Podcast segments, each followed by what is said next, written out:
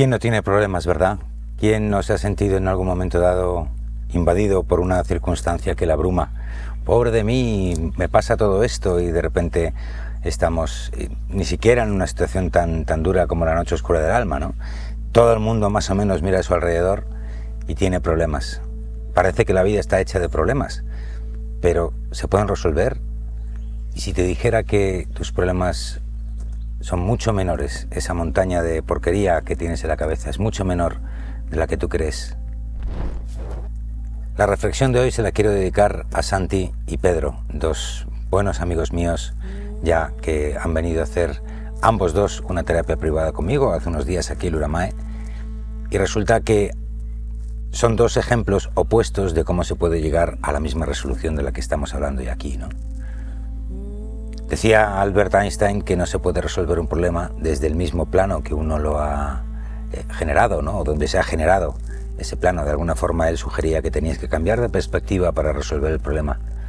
Y efectivamente así es. Nosotros cuando nosotros nos vemos involucrados en una situación de estas tan problemáticas, es como el que ve un árbol desde fuera, ¿no? Y, o, desde el cielo, y entonces ve un montón de ramas y puede perderse desde dentro, con un, pero estamos hablando justo de ese ejemplo que dicen los árboles no te dejan ver el bosque, a que sea al revés, ¿no? Las ramas no te dejan ver el tronco común, la raíz del problema, ¿no? Eso se ha trabajado en muchas líneas. Algunos lo llaman miedo primario, otros lo llaman de mil maneras, ¿no? Pero yo no lo quiero generalizar ni centralizar solamente en un solo término sino entender que cuando nosotros nos vemos envueltos en esa nube de problemas, estamos viendo el árbol desde dentro. Y como vemos tantas cosas, pensamos que el problema es súper grande, súper grande. Sin darnos cuenta que el problema puede ser uno muy puntual, pero afectar a muchos aspectos de tu vida, ¿no? Un ejemplo tonto y sencillo es aquella persona que vive en permanente mm, eh, mal rollo interior, ¿no? esa persona malhumorada que tú conoces, y bueno, pues esa persona se va a relacionar con la gente de forma malhumorada, ¿no? porque es la energía que tiene dentro. Eso todo el mundo lo ha vivido, o el opuesto, ¿no? la persona que es feliz de repente va repartiendo por ahí chiribitas de, magia por su vida. Todos los hemos, eh, todos los hemos vivido. Con los problemas pasa algo muy parecido, ¿no? Tienes una energía dentro, tienes un... Hablaba en la pieza anterior de esos sudokus de vida, ¿no? Como que tienes que resolver una situación que parece que tienes, wow, cuántos problemas me, me tengo a mi alrededor, pero de repente encuentras una clave que hace que todo cambie. Santi, por ejemplo, vino aquí con un problema personal muy grande y estuvo trabajando día y medio, dos días, al segundo día había encontrado esa clave, ¿no? y la encuentra él, que esa es otra de las partes importantes. Eres tú el que la tiene que encontrar. Otra cosa diferente son las técnicas que utilices para ello, ¿no? Con Santi tuvimos que hacer un trabajo de sala intenso, pero sin embargo con Pedro, que veníamos ya anticipando la terapia particular de física presencial, mientras estábamos tratando el tema a distancia, cuando llegó aquí y venía a un trabajo personal presencial para tomar una decisión sobre un tema concreto en su vida, ya vino aquí con el problema resuelto. Y entonces de repente lo que era una estancia que iba a ser como para buscar visión y encontrar ese problema se convirtió en una estancia maravillosa, ¿no? De simplemente estar en el lugar y disfrutar del momento y encontrar a raíz de esa perla que había recibido poder expandir mucho más ese concepto y bueno, pues previsualizar, ¿no? Proyectar a ver a partir de aquí cuáles serían los próximos pasos a decidir. En ambos casos, en ambos casos, y digo estos dos porque son los recientes que acabo de tener, pero llevo muchos, muchos años viendo este tipo de situaciones, incluso en, mi propio camino, ¿no? Hay una clave siempre que se repite en, en uno y otro lugar, y es que de repente tú llegas a entender algo de tu vida que muy probablemente esté tremendamente alejado con el aparente problema que tú tengas, digas, caramba, aquí está, aquí está la clave, ¿no? de repente te ves que no, yo qué sé, un ejemplo súper tonto, ¿no? ¿no? tienes buena relación con las mujeres o, tienes ahí problemas de, que de repente eres muy sumiso y de repente te das cuenta que 40 años atrás o 30 años atrás, tú en una bronca con tus padres, con tu madre, adoptaste una posición de sumisión y te autoimplantaste un programa que tienes que ser sumiso a, a lo femenino, por ejemplo, ¿no? Claro, 30 años después tú no te acuerdas de aquello, eres un chaval, pero aquello está ahí. está en ti, está operando, ¿no? Bueno, pues es un ejemplo de tantos que puede haber, ¿no? De dónde vienen las adicciones, todo este tipo de jugadas, ¿no? Entonces, eh, hay que entender, y esa es la pieza clave, el mensaje interior central de, de la reflexión de hoy, que muy, muy probablemente el origen de no uno, sino muchos de tus problemas tenga una raíz común. Y hay que llegar a ella, ¿no? Cuando uno encuentra esa raíz común, de repente ve lo que tenía alrededor y dices, claro, caramba, ahora sé por qué eso fallaba, eso fallaba, eso fallaba, qué es, cómo estaba operando yo aquí, de forma y modo que provoqué la respuesta de turno de la persona de turno, etcétera, ¿no? Es como que te dan la llave donde ya abrir todo, dejas de verlo todo codificado y boom, de repente todo es nítido, toda esa situación en el pasado dices, claro, joder, ahora entiendo por qué se produjo esto, ¿no? Hay efectos colaterales muy bonitos en ese tipo de experiencias, ¿no? Porque de repente esta sociedad que nos ha acostumbrado muy mucho a echar la culpa al vecino, al de enfrente, resulta que te das cuenta que el que no se enteraba eras tú, ¿no? Con lo cual el, el, pozo que te queda de, ese recuerdo de esa persona, normalmente muy allegada, ¿no? Puede ser un amigo, puede ser una expareja, puede ser un familiar, resulta que lo que te deja es una sensación de mucho amor y mucha gratitud por esa persona, por ese ser que en aquel momento dado de tu vida proyectó o en el que tú proyectaste una problemática que era tuya anterior, ¿no? Y entonces te das cuenta que la montaña, ese ruido en el que estabas anteriormente metido, no era tanto ruido. Era ruido, pero no era tan grande como tú pensabas. ¿Sabes? No había había mucho ruido, sí, había el ruido que había, pero en realidad en cuanto desenchufas, pum, todo ese castillo de naipes se viene abajo, ¿no?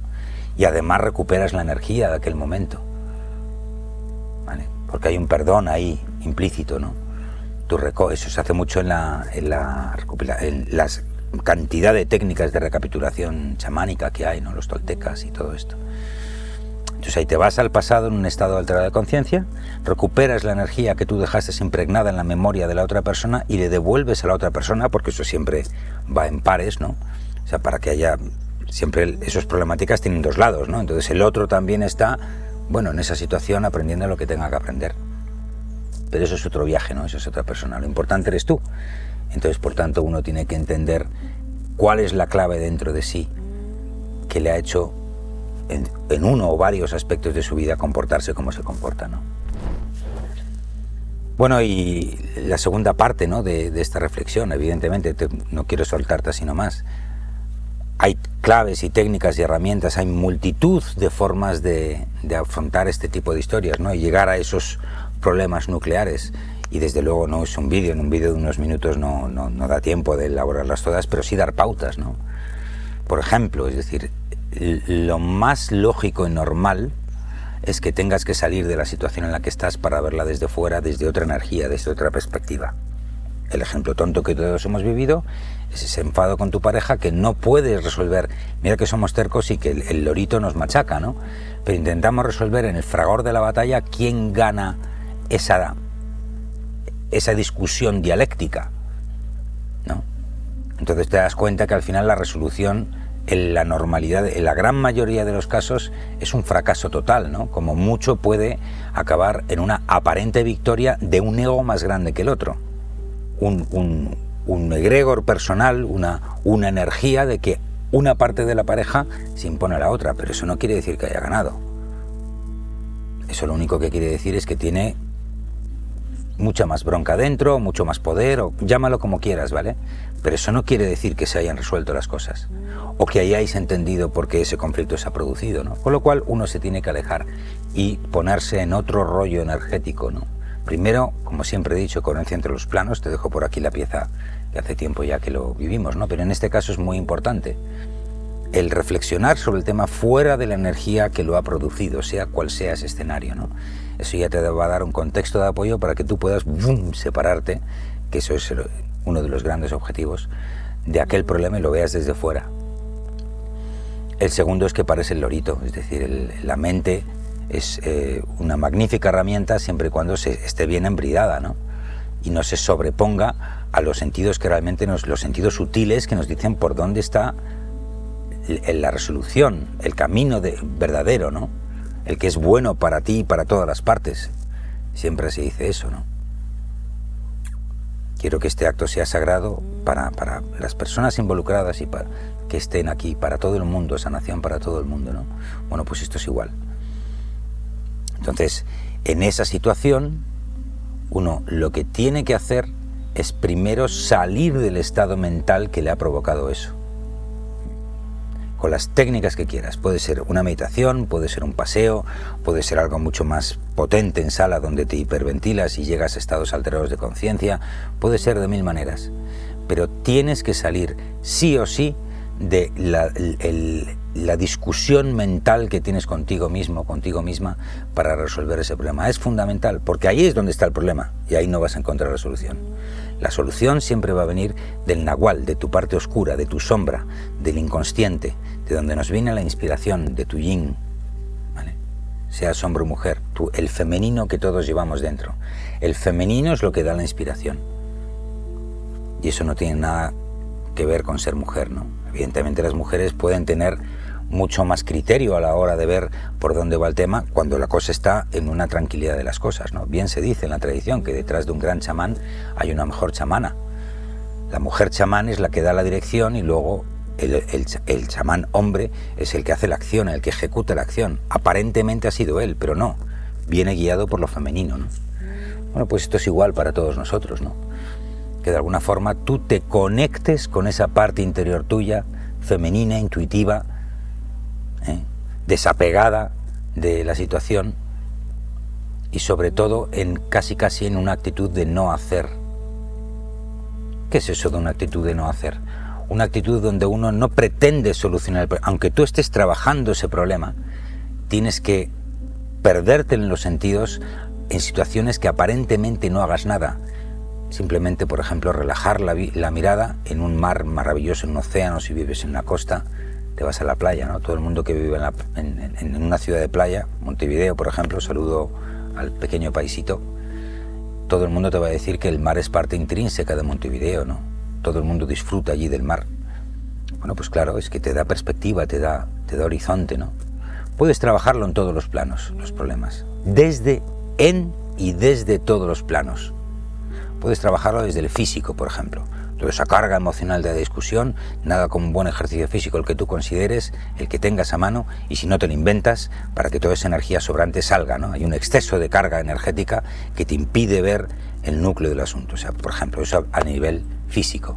A nivel emocional, ya lo hemos dicho también algunas veces aquí, ¿no? El trabajo de sombra. ¿Qué es el trabajo de sombra en este caso? Las emociones que han surgido de toda esa problemática, sea cual sea, tienes que meterte en esa sombra, vivir esa sombra, respirar ese miedo, esa ira, ese reproche, esa sensación de eh, yo no valgo, lo que sea que tienes dentro y meterte ahí dentro a nivel emocional a sufrir como un cabrón y como una cabrona ahí, lo que tengas, a respirarlo bien, respíralo al vientre, expúlsalo cuando saques, pero respíralo con ganas, ¿no? Respiración profunda, que te metas dentro y luego dejes que eso también exhale para que después de que todo ese subidón emocional, que siempre se va, puede tardar tres minutos o tres horas, pero al final siempre se va, porque no deja de ser una nube tóxica de, la emoción que nos ha venido a decir que ahí hay un problema. ¿no? Y después de pasar eso ahí, tranquilito, sereno, túmbate, relájate, una buena música y simplemente no hagas nada, Puede que ocurra en ese momento, puede que ocurra dos horas después, pero de repente, ¡boom!, de tu interior aflora esa clave, ¿no? Que decías, caramba, esto es, esto es, ¿no? En el plano mental, tres cuartos de lo mismo, ¿no? Si tienes, si no puedes parar ese relito, pues algo tan sencillo como una meditación zen súper tonta, donde te sientas, creas tu espacio, te aíslas de todo y coges una, una vela, una flor, ¿vale? Conviene que sean objetos que no sean concretos, no vale la, Hombre, si de repente tú quieres hacer un trabajo con tu madre muerta, pues entonces, o fallecida, o partida, mejor dicho, pues entonces puedes coger la foto de tu madre. Pero yo recomiendo mucho más que sean objetos impersonales, ¿no?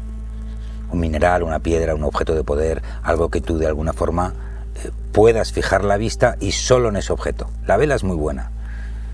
La vela es lo más sencillo, ¿no? Es fuego y es impersonal. Y te centras ahí, pum, pum, pum, pum. Y ahí dejas, y mientras ves pasar las nubes, porque las vas a ver.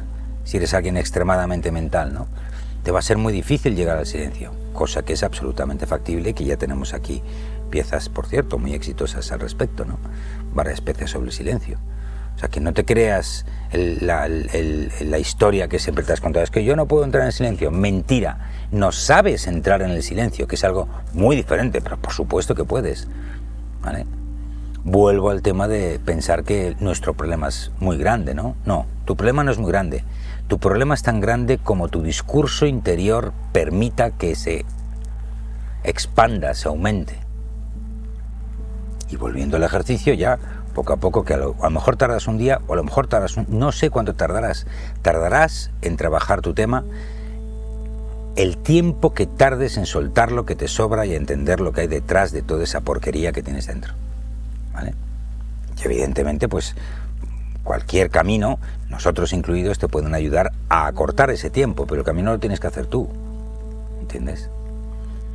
A nivel espiritual, podría decir último plano que decir, bueno, pues que no trabajamos solos no trabajamos solos, que eso es una de las, de las grandes ah, mentiras que, nos han contado, ¿no?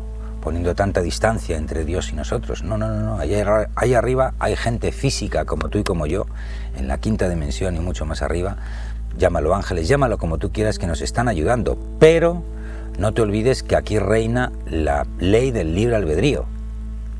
Entonces, si uno no pide ayuda, los de arriba no pueden ayudarte. Yo los llamo los de arriba, cariñosamente, ¿no? Eso se lo dejo a los de arriba. Hay un equipo específico de seres intentándote ayudar. Abre los ojos. Tú comandas tu vida, pero no trabajamos solos. Ninguno de los que estamos aquí, de ninguna, de ningún camino trabaja solo, ¿no? Y hablas con ellos como hablas con tu vecino. Si es que no tienes que hacer mucha historia, evidentemente desde el respeto y el amor, ¿no? es un acto de amor y de servicio lo que están haciendo ellos. Entonces, en ese sentido, lo importante es que uno pida y pida ayuda. No que te resuelvan la papeleta. No funcionan así.